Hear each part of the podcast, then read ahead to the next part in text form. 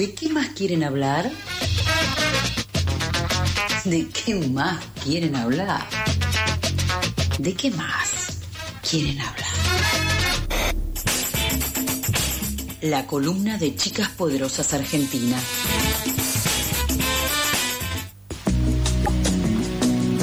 Es jueves, es fin de semana pasado y nosotros nos morimos de ganas de hablar y para eso traemos a la mejor en esta expertise.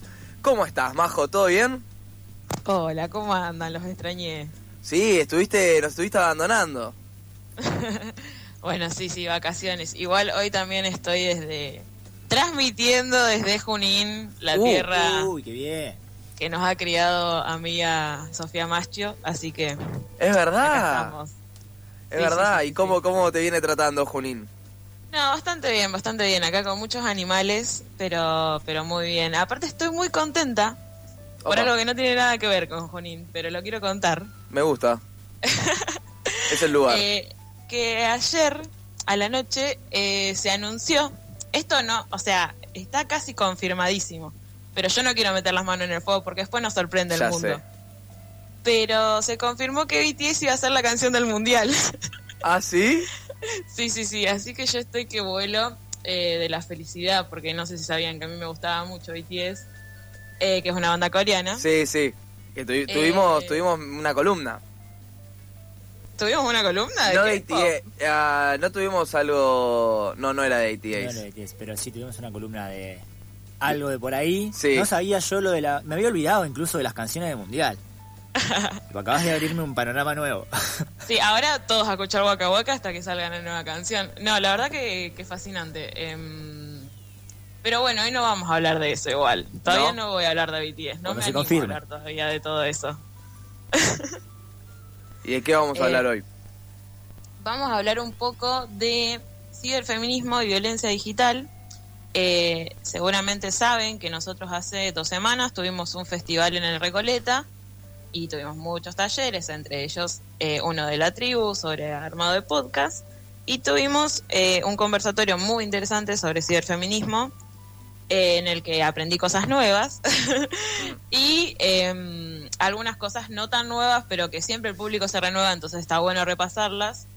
Y para eso estuve hablando un poco sobre, sobre todas estas cuestiones con Julieta Luceri, que es eh, una abogada y es parte de FENHAC, que es una fundación que se encarga de, mm, de hablar bueno de todos estos temas, eh, sobre todo teniendo en cuenta que se vienen acumulando como cuestiones eh, relacionadas con la violencia digital eh, y también como toda una discusión nueva sobre, bueno, estamos en la era digital, cómo hay que intervenir ahí, eh, porque nada, como Internet todo muy libre siempre y, y empezamos a ver que, bueno, ahí pasan varias cosas que no están buenas.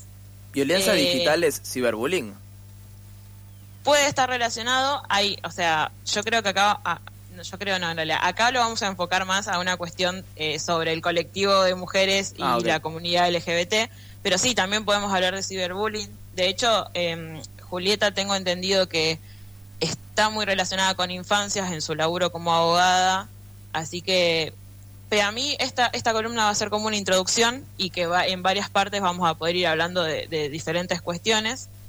Em, pero bueno, sobre, sobre esto también, eh, nada, como les decía, veníamos teniendo nuevas discusiones, eh, también pasó mucho de muchas cuestiones sobre seguridad digital, pienso en el censo, eh, o en la vez que se hackeó a muchas cuentas de Mercado Pago y como esta, esto de estar todo el tiempo entre la em, persecución constante de me van a robar todos los datos y de decir, bueno, puedo hacer algunas cositas para que todo esté un poco más seguro, eh, porque tampoco vas a andar con todo anotado en un papelito que se te pierde y ya está. Sí, fuiste. hemos, hemos regalado hemos regalado mucha información y relegado ya la responsabilidad de nuestros datos, me parece. Muchas veces ya le damos Sí. que sí a todas las... Yo, por ejemplo, estuve hasta hace muy poco no dándole que sí a las cookies y ahora le doy sí a todo.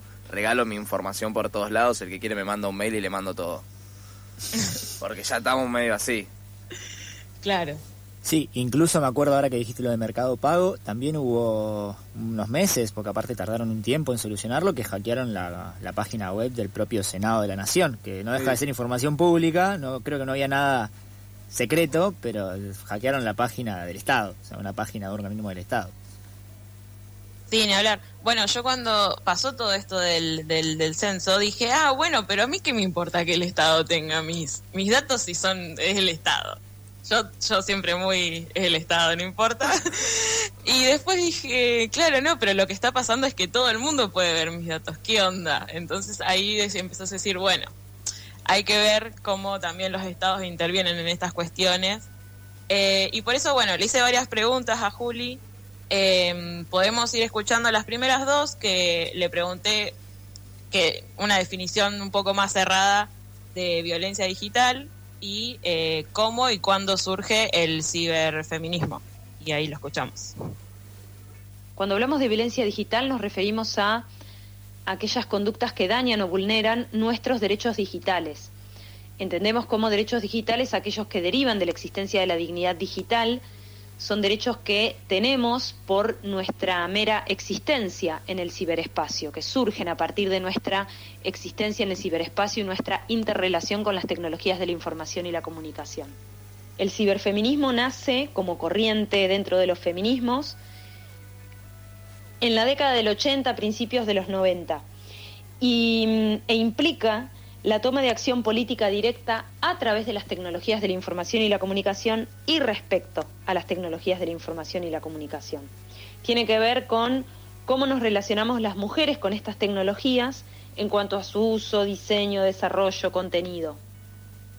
Implica trascender el uso de las tecnologías para informarnos y comunicarnos es decir, dejamos de tomarlas solamente como tecnologías que nos informan y nos comunican, ¿no? que nos sirven para ello, y las tomamos y las transformamos en un espacio y una herramienta para hacer política.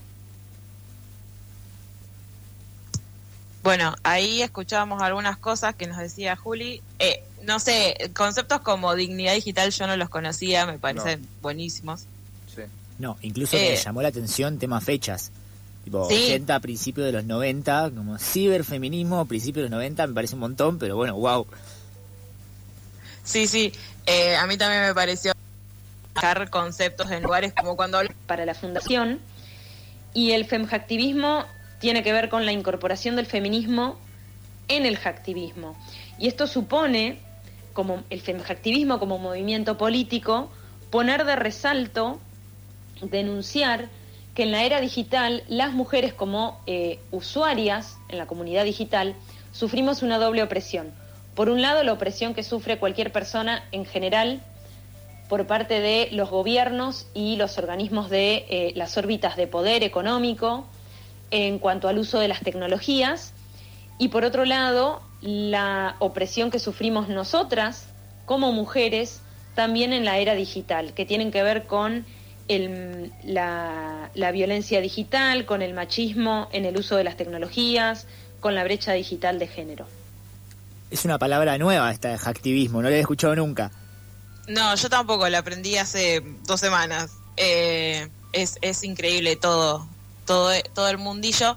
Y esto también ahí habla de, bueno, la, la necesidad de empezar eh, a eh, que organizaciones empiecen a plantear, bueno, o movimientos sociales, empiecen a plantear hacia, bueno, los gobiernos o el Estado la necesidad de como cubrir un poco la, a las personas dentro de esta nueva era nuestra que es la digital, que en la que estamos súper inmersos y en la que, bueno, como decíamos al principio, ni pensamos en cuando le damos los datos y cada vez estamos más eh, expuestos, sin dejar, o sea, esto, o sea, hoy no podemos vivir casi sin eh, estar dentro de las redes sociales o, todo el mundo digital en, general. O sea, yo, no sé, casi todas las cosas las hago desde la, desde la computadora o el celular. Sí, hubo una transformación también que no deja de ser una necesidad para el estudio, para el trabajo, para absolutamente todo. O sea, ya en su momento cuando se declaró acá como servicio eh, público, Sí. un poco la discusión era esa, bueno, sí, ya no es una situación, bueno, si no tenés internet no te lo puedes pagar, no tengas, no, no es, o sea, ya hay una brecha digital que te abre la posibilidad a estudiar de determinada manera o no, a trabajar de determinada manera o no. Em, y esto que decías vos, también qué difícil, porque no dejan de ser plataformas que son tipo más grandes que los estados y que van por todos lados, no es algo que pasa solamente acá. Claro, sí, y con respecto a eso, que eh, de alguna manera empezamos a, a tener que ver cómo se interviene. Entonces eh, le pedí también que cuente un poco eh, si los estados deben, porque también surgen esas discusiones, si el Estado tiene que intervenir o no, por bueno la privacidad, la individualidad, todo eso, que en Internet está como muy muy presente también el tema del anonimato ahí, que bueno, todo el, cualquiera hace lo que quiere con, con su vida y su, anonimato en Internet y eh, le pregunté si el Estado puede intervenir por medio de alguna legislación en cuestiones digitales y si existe algún tipo de legislación eh, en, el, en el país. Esta pregunta es un poco medio que ya la conocemos a la respuesta, pero igual está bueno que la repasemos, así que nada, vamos a escucharla. Sí, el Estado puede y el Estado debe intervenir en cuestiones digitales. Es importante destacar que si bien Internet nace como un espacio de libertad y de plenitud, eh, donde se supone que somos todas y todos y todas iguales y nos podemos expresar todas, todos y todas de la misma forma, lo cierto es que no es así. Como cualquier espacio en el cual hay eh, interacción humana, eh, las mismas lógicas de poder y de dominación y de violencia que se reproducen en la vida eh, analógica, también se reproducen en los espacios virtuales. Entonces es necesario, en los espacios digitales, es necesario que se intervenga con algún tipo de legislación que permita lograr un equilibrio a fin de garantizar el pleno ejercicio de los derechos para todas las personas involucradas. La realidad es que hay muy poca legislación y hay mucha reticencia siempre a legislar. Particularmente lo que, en lo que trabajamos desde la Fundación desde hace más de cinco años eh, y que tiene que ver estrictamente con eh, violencia digital nosotras creemos que es necesario establecer algunas regulaciones que contemplen, primero que reconozcan la existencia de la violencia digital y que eh, propicien una herramienta para su prevención o para la sanción en aquellos casos en los cuales se dan supuestos de violencia digital. En este sentido, creemos que es necesario que se regule sobre algunos delitos que tienen que ver con violencia digital hacia las mujeres, como la difusión no consentida de material íntimo y el acoso virtual, ambos temas tratados en proyectos de ley presentados por la Fundación eh, para la modificación del Código Penal.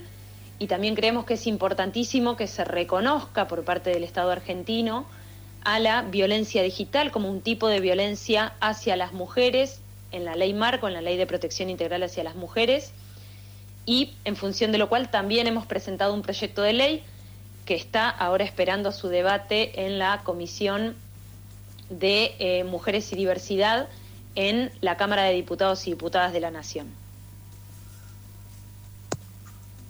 Bueno, ahí es muy interesante esto, que lo último que decía sobre el proyecto de ley que habían presentado, yo por lo menos no sabía que existía un proyecto de ley, que ya estaba en discusión y todo eso.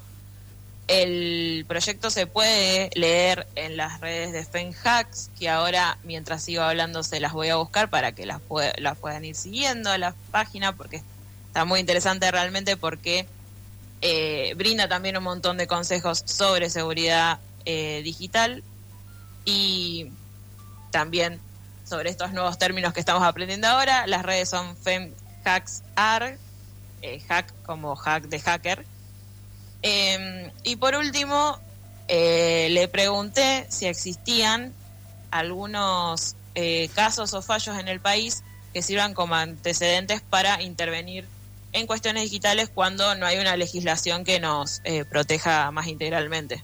Y esto nos decía. Hay algunos fallos, hay algunos antecedentes que no son muchos, em, algunos de, dictados por el Tribunal Supremo del país, por la Corte Suprema de Justicia de la Nación, que pueden servir de antecedente, pero lo cierto es que no hay fallos eh, que sean de trascendencia recientes y que permitan ser aplicados en cuestiones concretas em, que son las que hoy exigen regulación, por ejemplo, en cuanto a eh, violencia digital. Nosotras lo que observamos es que en algunos casos y tal vez en función de eh, la falta de conocimiento o de algunos intereses que también pueden, también pueden estar eh, presentes al momento de una resolución, se pierden a veces oportunidades. Recientemente la Corte Suprema de Justicia de la Nación dictó sentencia en el caso de Negri y, por ejemplo, por citar un ejemplo, si bien hace una referencia a la inteligencia artificial y a los algoritmos y a cómo se generan los criterios de búsqueda que luego van a afectar la identidad digital de las personas, si bien no lo dice así expresamente la Corte. Em, lo menciona, pero lo menciona como una materia a resolver a futuro, ¿no? Como em, haciendo un llamado a estos son los temas que deberíamos tratar, deberían regularse y no entra de lleno en la cuestión, em, que bien podría haber sido una, oportunidad interesante como para tal vez sentar algunas bases. Em, entonces, entendemos que si bien eh, puede haber algunos casos y, y puede haber algunos en el futuro, creemos que lo más importante es contar con marcos normativos que eh, nos posibiliten luego la aplicación al caso concreto, ¿no? Cuando una tiene que eh, presentar una denuncia, cuando una tiene que hacer algún tipo de reclamo, poder contar con un marco normativo que eh, contemple y ampare la situación.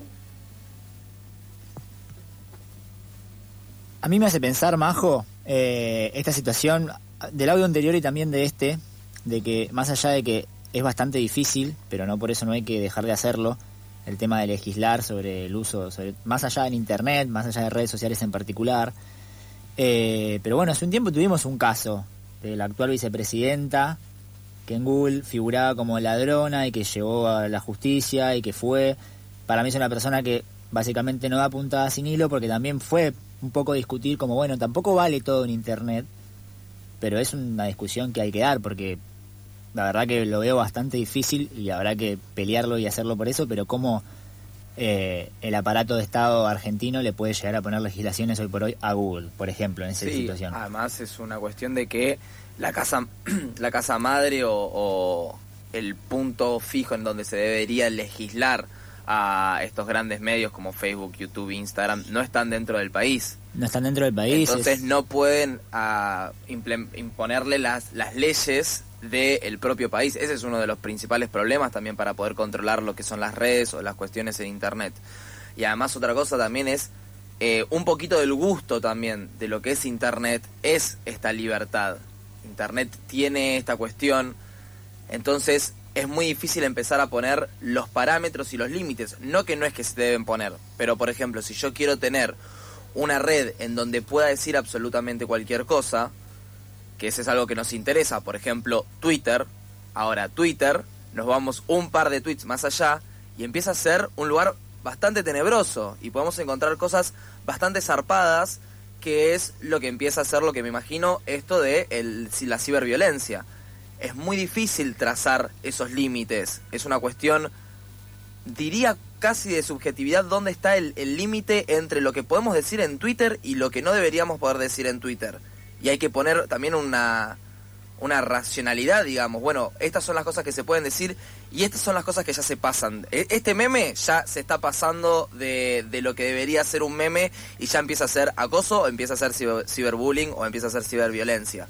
Es como algo muy que hay que armar una estructura y un aparato bastante zarpado como para poder diferenciar y empezar a poner los límites. Sin hablar, eh, a mí me pasa eh, eso exactamente cuando empiezo a pensar en todas estas cuestiones. Em, yo creo que es como una discusión que se está abriendo ahora, así como al general del, del, universo, digamos, que empieza a dejar de ser una cuestión de nicho y de una discusión de un par de personas nada más. Eh, por eso lo traje, por eso también dije introducción a, todos estos conceptos y que lo vamos a poder seguir discutiendo y aprendiendo un poco más de todo esto. Eh, seguramente la volvamos a llamar a Juli para que nos venga a hablar de otras cosas. Me encanta. Eh, pero sí, es una rosca que está divertida y que es interesante y empezar a correr ahí esto del límite de la moral, eh, lo políticamente correcto y que bueno, ya es, te está yendo al carajo, hermano. Claro. Así que eso. Muchísimas gracias, Majo. Espectacular la columna. Bueno, nos vemos la semana que viene. Adiós. Adiós.